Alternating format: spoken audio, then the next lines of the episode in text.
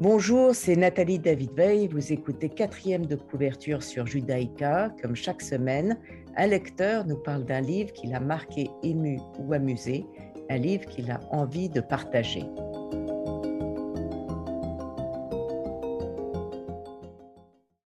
Et aujourd'hui, David Aziza nous parle de Un été des prophètes de David Chahar. Bonjour David Aziza.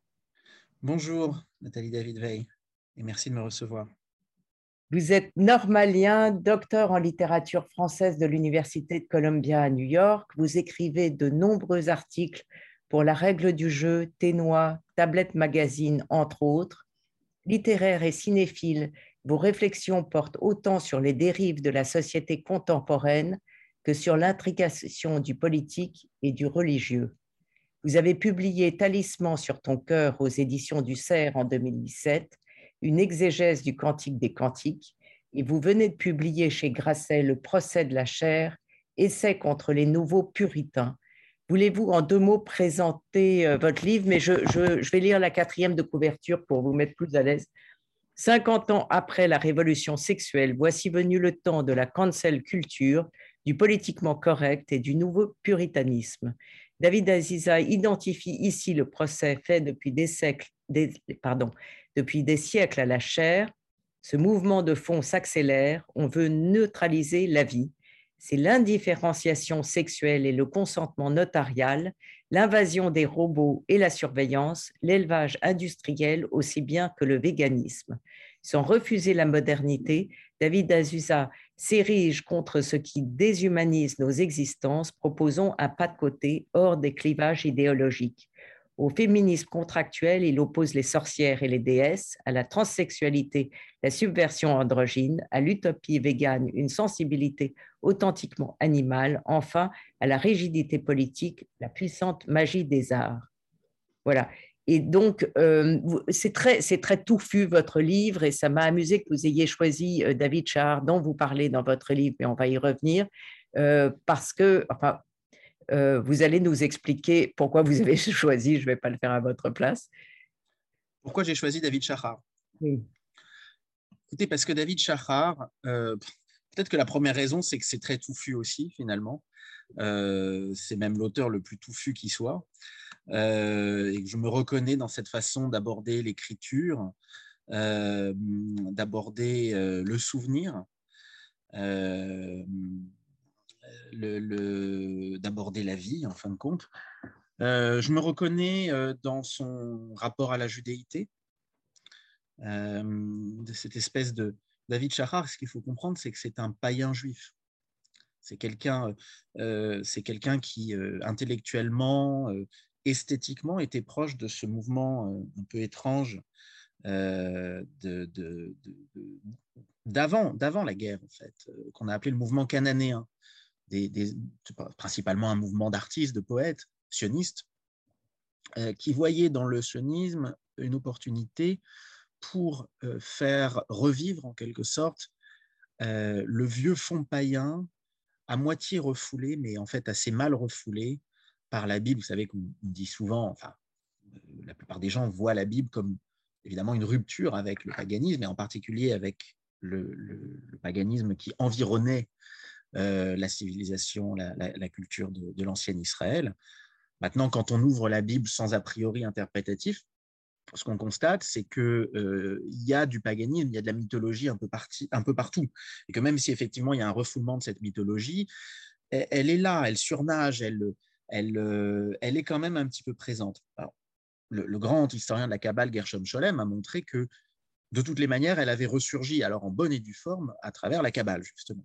Euh, il y a presque une forme de polythéisme parfois. Chez les, cananéens, canaïstes, je ne sais pas comment il faut les appeler en français, euh, c'était, euh, il y avait un côté vraiment mythologique, païen, complètement, complètement assumé.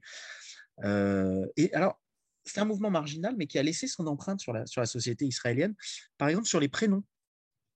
Si aujourd'hui en Israël, on trouve des gens qui s'appellent Nemrod, Nimrod en, hébreu d'ailleurs, qui est le, dans, dans, la Bible le constructeur de la tour de Babel, qui est en fait un dieu babylonien, bah, c'est précisément parce qu'il y a eu à l'époque un néopaganisme juif. Les gens qui, ont appelé leurs enfants Nimrod n'en étaient pas forcément conscients, mais je peux vous dire que euh, dans, les, les d'Europe orientale ou, en Afrique du Nord, on n'aurait jamais appelé son enfant comme ça. Moi, j'ai un cousin de Nimrod, enfin un cousin que j'ai jamais connu, et pour cause il est mort dans les années 50, qui était un cousin de ma, grand-mère euh, paternelle, euh, qui était un pionnier, qui était né, c'est la, partie de ma famille qui, avait quitté la Pologne, non pas pour la France ou l'Amérique, mais pour ce qu'on appelait à l'époque la Palestine. Et donc David Shachar, il se comprend dans ce contexte-là d'abord. Et il y a, euh, alors j'ai choisi un été rue des prophètes, qui est le premier volet de la saga des, vases, du palais des vases brisés. J'aurais pu choisir n'importe quel volume de cette, de cette saga. Et d'ailleurs, je vous lirai, euh, si vous le voulez bien, tout à l'heure, un extrait du jour de la comtesse, tout en vous parlant du. il, y a, donc sept, euh, tomes hein, qui, oui. En fait, en fait, il y en a huit. En fait, le, ça, ça fait partie des, merveilles de David Chara. Il y a sept tomes qui se suivent, euh, qui sont numérotés, et il y a un tome qui ne l'est pas et qui, euh, d'une certaine manière, contient, contiendrait tous les autres, euh, et qui a un titre magnifique. Ça s'appelle Les Nuits de Lutèce. parce que David Chahar, ce qu'il faut savoir, c'est qu'il a vécu entre la France et Israël. Euh, quand je dis la France, c'est pas seulement Paris, parce qu'il a une rue qui porte son nom à Dinard. C'était un amoureux de la Bretagne. Euh, là, j'en parle un peu pêle-mêle comme ça, mais je pense que ça fait partie, du, ça fait partie de la beauté aussi de, de et c'est ce que j'ai essayé parfois de, de, de convier dans, dans, mon livre.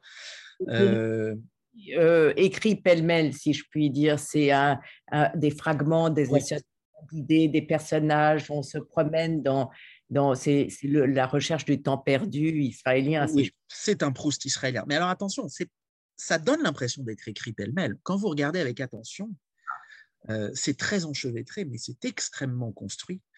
Par exemple, Les Nuits de Lutèce. je parle un peu de. En fait, on va prendre Les Vases brisés comme un, comme, comme un seul livre, de même que vous pouvez considérer que du côté de chez Swann, c'est un livre, mais vous pouvez aussi considérer que La Recherche est un livre. Euh, beaucoup de gens voient la recherche comme un roman. Je pense que c'est juste comme, comme vision des choses. On peut faire un petit peu la même chose pour, euh, pour. Donc, Les Nuits de Lutèce, qui à mon avis contient tous les autres. Ça commence par le narrateur héros. C'est le seul volume d'ailleurs dont le, narrateur euh, soit un peu le héros. Dans les autres volumes, et en particulier dans le, Un été rue des prophètes, c'est un narrateur qui, est, qui raconte ce qui se passe, mais qui, qui, raconte ce qui arrive aux autres principalement, notamment à son espèce de, de, à, son, à son swan à lui, qui s'appelle Gabriel Jonathan Louria. Euh, mais dans Lutèce, dans les nuits de Lutèce, il, est, euh, il, il, il, a un rôle de premier plan. Et donc, ça commence par son retour en Israël, en avion, ça se passe beaucoup plus tard que les, autres, que les autres volumes. En fait, il est déjà assez âgé dans l'histoire. Ça se passe dans les, dans les années 80. Euh, alors que Un été rue des prophètes se passe avant la création de l'État d'Israël. Ça se passe dans les années 30, fin des années 30, quand il est enfant. Et, et donc, on le voit retourner en Israël sans un sou. il a travaillé pour l'agence juive à Paris et il se demande si un homme qu'il a rencontré en France et qui s'appelle Thomas Astor est bien son ami d'enfance, Tammuz Ashtarot.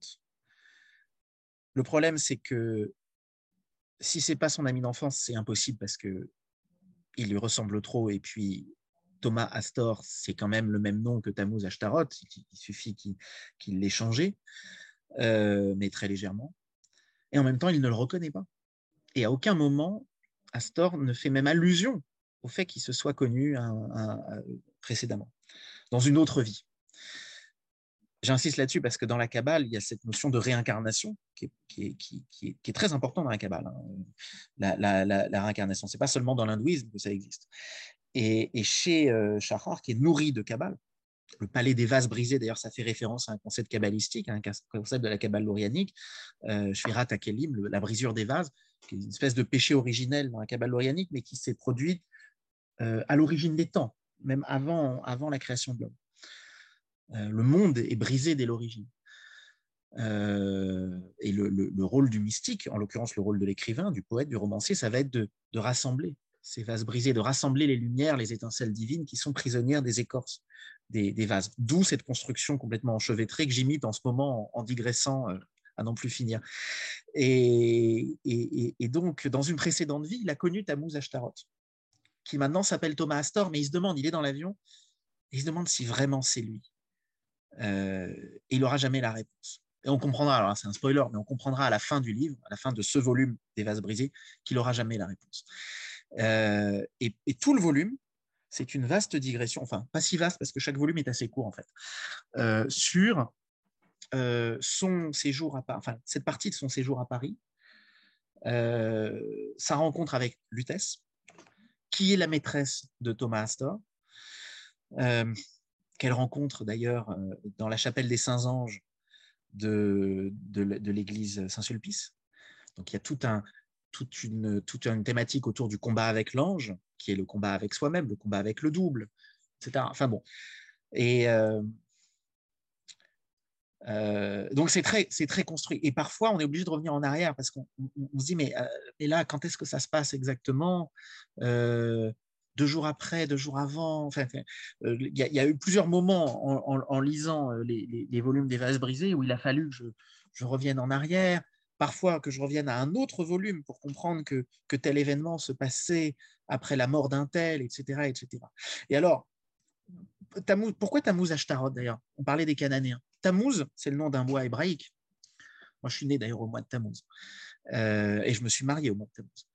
Mais Tammuz, c'est d'abord le nom d'une divinité, d'une divinité euh, euh, de l'Orient ancien, dont on pleurait rituellement la mort et dont on fêtait la résurrection. Ça doit vous rappeler quelque chose. Certains ont vu dans Tammuz une préfiguration païenne, enfin une origine païenne de la croyance chrétienne dans la mort et la résurrection du, Christ.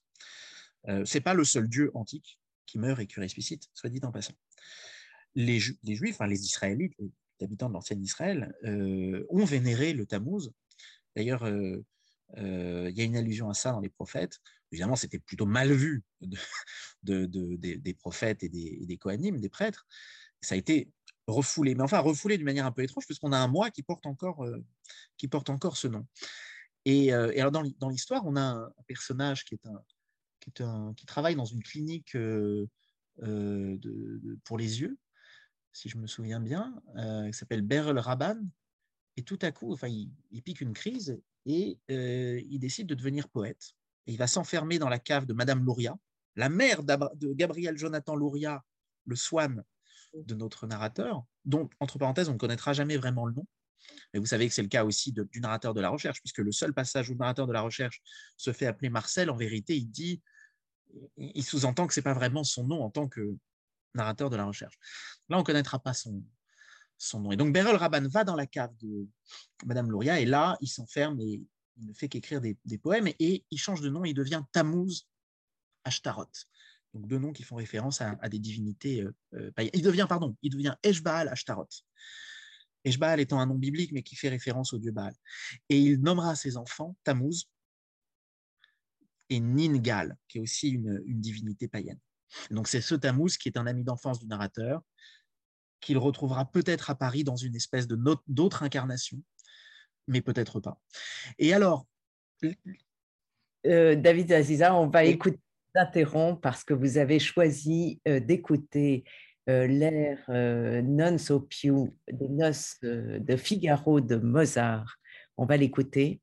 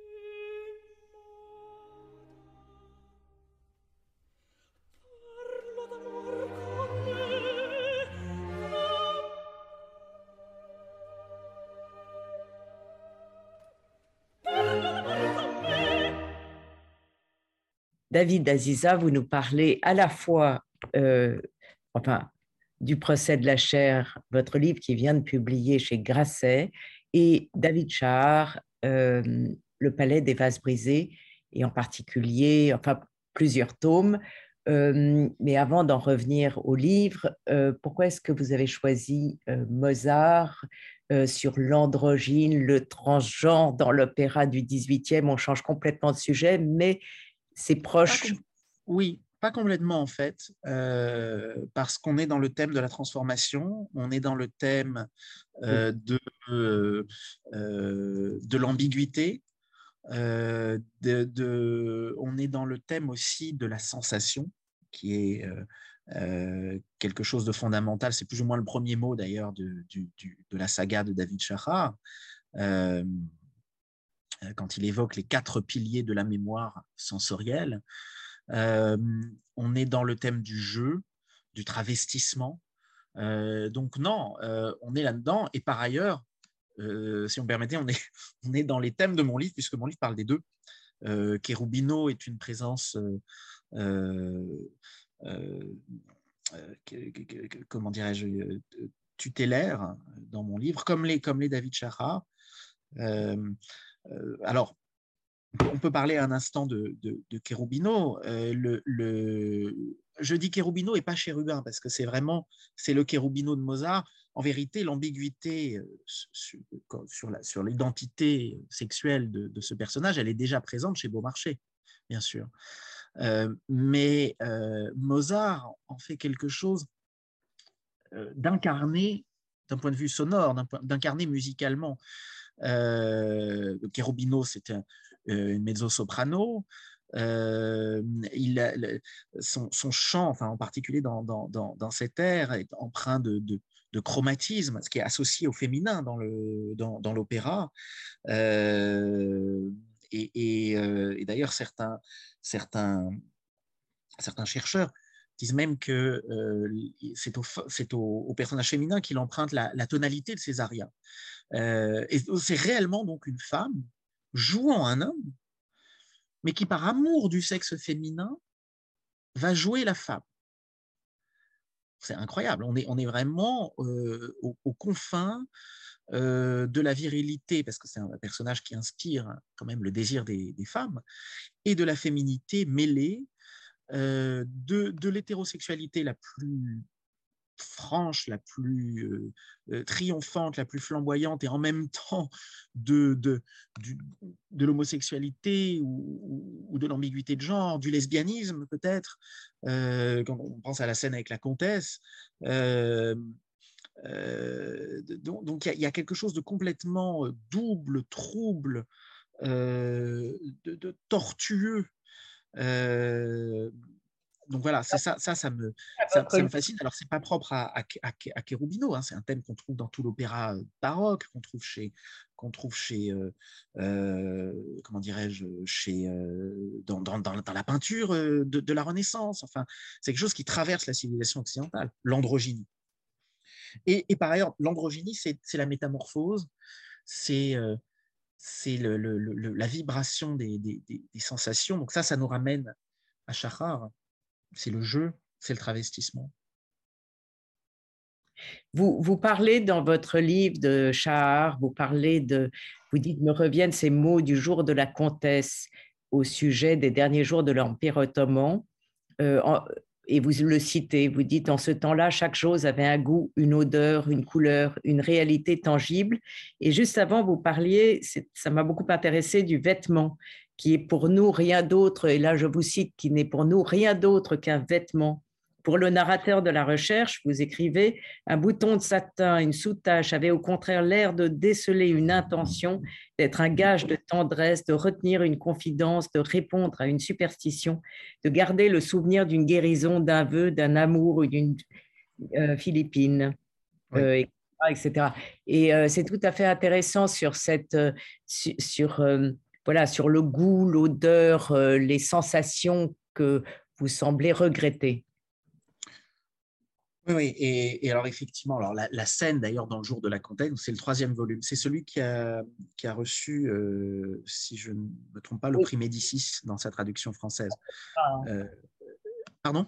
En 1981, oui. Euh, les, livres de Chahar sont admirablement traduits. Hein, alors, ils ont été traduits par Madeleine Neige, qui les elle les a tous traduits. Oui, oui, oui. Je pense qu'il y a collaboré d'ailleurs. mais ce sont très, très, très belle traduction. Je dirais un mot d'ailleurs de, la, subtilité de la langue de Chahar dans un instant, mais cette scène dans le jour de la comtesse, c'est extraordinaire parce que c'est la mère de Gabrielle Jonathan Louria, justement, qui est une vieille femme, qui, il faut l'imaginer, donc qui dans les années 30 est déjà une vieille femme et qui a connu l'époque avant, avant le mandat britannique où c'était euh, encore la Palestine ottomane. Et elle raconte que parfois, elle va lécher des objets dans son grenier tellement elle a besoin de sensations comme ça. Euh, et, la, suite du texte, faut, euh, elle, donc euh, chaque chose avait un goût, une odeur, une couleur, une réalité tangible. La suite du texte est extraordinaire. Des heures d'affilée, elle touchait et sentait dans cette cave la substance des choses. Elle y prenait du plaisir et il lui arrivait de lécher de sa langue l'or et l'argent, le cuivre et l'étain, le bois, la fourrure, les broderies, la soie, le marbre, le cristal et le parchemin. Mais avec les temps modernes, toute cette réalité tangible s'est échangée en chiffres imprimés sur des morceaux de papier que vous expédiez à la maison par la poste, la Barclays Bank. Même dans la richesse des riches, il n'y a de nos jours ni réalité, ni joie, ni odeur, ni toucher chair à chair. Je trouve ça extraordinaire. Extraordinaire et très vrai, en fait. Et plus vrai, enfin, à plus forte raison aujourd'hui. On vit vraiment dans un monde de plus en plus de plastique, voire complètement virtuel. Euh, je veux dire, le, comble du chic, c'est les murs blancs, euh, c'est euh, essayer de rester chez soi. Quoi. donc notre sensorialité est complètement bannie. Pour moi, c'est ça le procès de la chair. Et, si je voulais parler de tout ça, c'est que oui, c'est un essai contre les nouveaux puritains, mais ce qu'il faut comprendre, c'est que les nouveaux puritains, ils n'existeraient pas s'il n'y avait pas d'abord une tendance dans la société à abolir la carnalité, à abolir la sensualité, la sensorialité, euh, à abolir l'être ensemble, pas tellement de vivre ensemble, ça ne veut rien dire le vivre ensemble, mais l'être ensemble, euh, le, fait de se toucher, le fait de se regarder. Euh, en vérité, les idéologies, je critique un certain féminisme dans mon livre, je critique certains, je parle de chérubin, c'est aussi de Cherubino, mais c'est aussi justement par contraste avec une certaine propagande, on va dire, transsexuel qui nous explique qu'un enfant peut changer de sexe, doit changer de sexe, euh, si euh, une petite fille a envie de faire pipi debout, par exemple. Je trouve ça absolument, je trouve ça tout à fait naturel que les petites filles aient envie de faire pipi debout et que les petits garçons aient envie de se déguiser en femme, parce que ça m'est arrivé. Et je trouve ça horrible qu'on en, en, conclue qu'il faut euh, leur faire changer de sexe. Mais en revanche, Cherubino, ça c'est très important. C'est pour ça que c'est très important parce que cette ambiguïté elle fait justement partie de notre civilisation et, s'oppose à cette ambiguïté à la fois euh, ceux qui pensent euh, bah, qu'elle n'existe pas, euh, qui n'ont donc jamais écouté les noces de Figaro en fin de compte, ou qui n'ont jamais regardé le David de Michel-Ange, et ceux qui pensent que Enfin, qui, prétendent qu'ils savent qu'elle existe, mais au point de vouloir en fait rigidifier cette fluidité de genre en faisant changer de sexe à des petits-enfants. Moi, je me tiens à égale distance de ces deux extrêmes, et ce qui me permet de m'y tenir à égale distance, c'est de refuser justement une lecture politique du monde, et d'être dans une lecture sensuelle et, esthétique. Et alors justement, donc à propos de Chahar, euh, les, premiers mots, les quatre premiers mots euh, d'un été rue des prophètes, donc du palais des vases brisés, c'est euh, Arba Avot Terushot Azikaron. Les quatre piliers, alors c'est traduit par Madeleine Neige comme les quatre piliers de la mémoire euh, sensorielle, si je me souviens bien. Euh, littéralement, c'est presque l'inverse, les quatre piliers sensoriels de la mémoire. Mais en fait, j'ai un doute, c'est peut-être comme ça que traduit Madeleine Neige. Peu, importe. Euh, ce qui est intéressant, c'est qu'on a là un nœud extraordinaire de signification. Parce que Arba Avot, ça fait référence au Talmud, ça fait référence à Bava Kama, euh, où il s'agit de toute autre chose. Euh, dans, un contexte complètement le, légal, hein, les, quatre, les quatre catégories fondamentales de dommages. Mais d'une certaine manière, moi, c'est ça que j'adore, il y a un jeu subversif avec la mémoire littéraire et religieuse du peuple juif. plutôt que les quatre piliers de dommages dans un contexte légal, scolaire, etc., etc., on revient aux quatre piliers de la mémoire sensorielle, aux quatre piliers sensoriels de la mémoire. donc à quelque chose de complètement primal, de presque animal, qui va fonder l'être littéraire de David Shachar commencer un livre comme ça, avec tout, cet enchevêtrement de, signification, c'est extraordinaire. Euh, nous allons écouter votre deuxième choix musical, David Aziza, Black and Tan Fantasy, c'est de euh, Duke Ellington.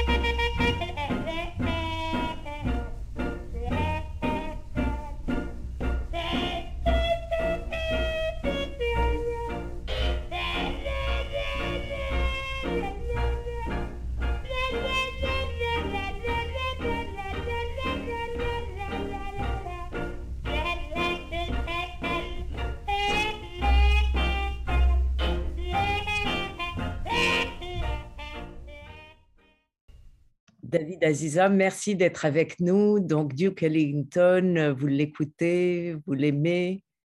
J'aime énormément Duke Ellington. Duke Ellington, pour moi, c'est, la ville où je vis, c'est New York.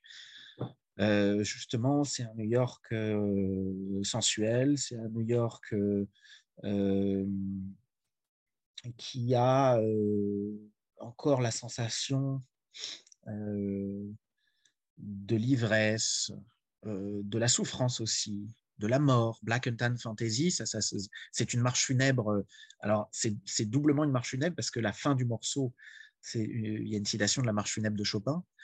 Mais par ailleurs, c'est euh, une marche funèbre comme on en joue à la Nouvelle-Orléans. Hein. Si vous avez vu le film Live and Let Die, le fameux James Bond donc j'aime beaucoup avec, euh, avec Roger Moore. Euh, ça commence par, euh, par ce, ce, genre de, de, marche funèbre un peu fantaisiste. mais enfin, ça existe. Hein. j'ai assisté d'ailleurs il n'y a pas très longtemps, il y a quelques mois, à, New York, à, une, une, procession de ce genre dans les rues de Harlem, avec euh, un cheval empanaché et un, orchestre jouant une marche funèbre. Ce n'était pas la, Black and Tan Fantasy, mais ça y ressemblait un petit peu. Euh, donc ça me fait penser d'ailleurs à propos de, Harlem, du rapport à la mort, etc.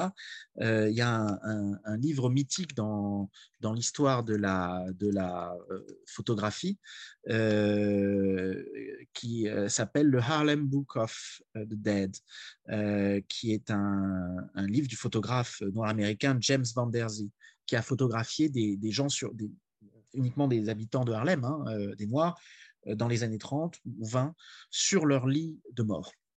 Ça se faisait hein, à l'époque, ça, s'est fait même en Europe pendant, longtemps. Euh, ce rapport à la mort, euh, qui n'est pas, d'ailleurs vraiment le mien, hein, mais je trouve qu'il y a quelque chose de fascinant là-dedans, quelque chose de qui n'est pas morbide en fait, qui est une acceptation de la mort comme faisant partie de la vie. Euh, on peut penser au jour des morts chez les Mexicains. Enfin, c'est quelque chose qui, me, qui me touche énormément. Je pense que notre époque, d'ailleurs, a beaucoup de mal avec ça, avec la place de la mort dans, dans la vie. dans la Black and Tan Fantasy, tout s'enchevêtre, c'est-à-dire qu'on a la mort, on a aussi l'amour, on a l'amour fort comme la mort, euh, euh, qui, qui Asa Kemavet Ava, euh, dit le cantique des cantiques, car l'amour est fort comme la mort. on a, alors, on a l'histoire aussi, la politique, hein, black and tan, noir et feu. Hein, c'est une couleur, c'est un, mélange de couleurs. Par ailleurs, dans, l'histoire noire américaine, c'était les, les, black, and Tan Clubs, c'était des clubs de, jazz qui était ouvert aux Noirs et aux, euh, aux Métis. Euh, ce qui n'était pas le cas de tous les clubs jazz. Je vous rappelle que le Cotton Club, par exemple, où Duke Ellington a joué à la fin des années 20, enfin au début des années 30, euh, pendant plusieurs années, n'était pas, ouvert aux, blancs, enfin aux noirs. C'est-à-dire que les, les, noirs jouaient, mais pour un public de blancs. À l'origine, c'était un black and tan club paradoxalement, et, qui est devenu ensuite un white only club. Et euh, alors, justement, on parle beaucoup aujourd'hui de la, cancel culture. Mon livre s'attaque un petit peu à, ça. Il y a certaines obsessions, et notamment à l'obsession de la race, l'obsession du racisme.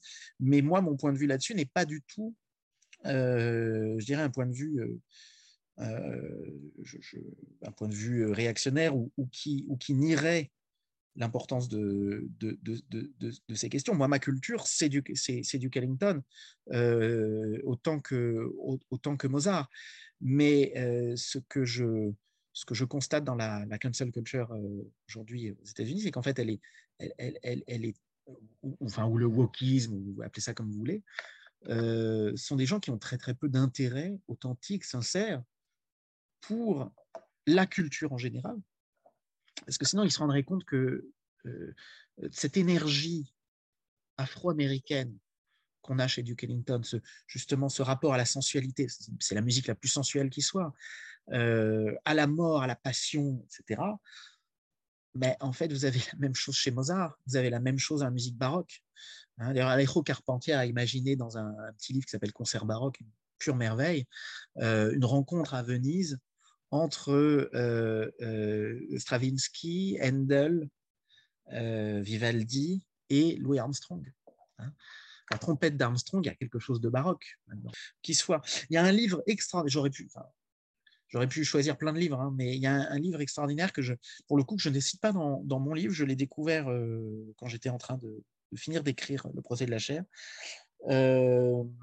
de Ishmael Reed, euh, donc, un, écrivain euh, noir américain euh, qui est toujours vivant, qui s'appelle Mombo Jumbo, et qui est une espèce de, roman policier complètement fantaisiste, un peu réalisme magique, un peu science-fiction en même temps, qui se passe dans les années 20, où il imagine des Blancs qui veulent contrer une épidémie dansante. En fait, en fait c'est la naissance du jazz. Et ce qui est intéressant, c'est qu'Ishmael Reed avait complètement compris qu'à un moment, le meilleur moyen que trouveraient les Blancs pour contrer cette, épidémie, ça serait de subvertir de l'intérieur euh, euh l'épidémie en question. Et comment? Eh bien, En créant un journal politique euh, expliquant aux Noirs qu'il faut se séparer de la culture blanche, que, etc., etc. Et en fait, c'est ce qui se passe aujourd'hui, c'est la cancel culture. La, cancel culture, c'est la, la, ventriloquie euh, de, la, la, culture WASP, en fait, euh, au, nom euh, d'idéaux qui n'ont rien à voir avec Duke Ellington. Juste pour, finir, j'aimerais dire une petite chose sur la Black and Tan Fantasy. Il y a un petit film qui dure une vingtaine de minutes, qui a été fait à l'époque par Dudley Murphy. où on voit Duke Ellington jouant plus ou moins son propre rôle et, jouant la Black and Tan Fantasy pour euh, la femme qu'il aime et qui est en train de mourir et qui lui demande d'entendre une dernière fois ce morceau. C'est très très touchant, c'est très beau et euh, il y a tout là-dedans. L'idée de l'amour fort comme la mort, euh, et cette universalité, en fait, au-delà des, justement, au-delà des races, au-delà des langues de, de, de la musique et du cinéma. Merci beaucoup, David Aziza. Merci d'avoir participé. Merci à vous, bien sûr. Et je vous remercie beaucoup. Cette émission sera rediffusée dimanche à 14h. Vous pouvez la réécouter sur vos podcasts et sur le site de Radio Judaïka. Et je vous retrouve mardi prochain à 11h.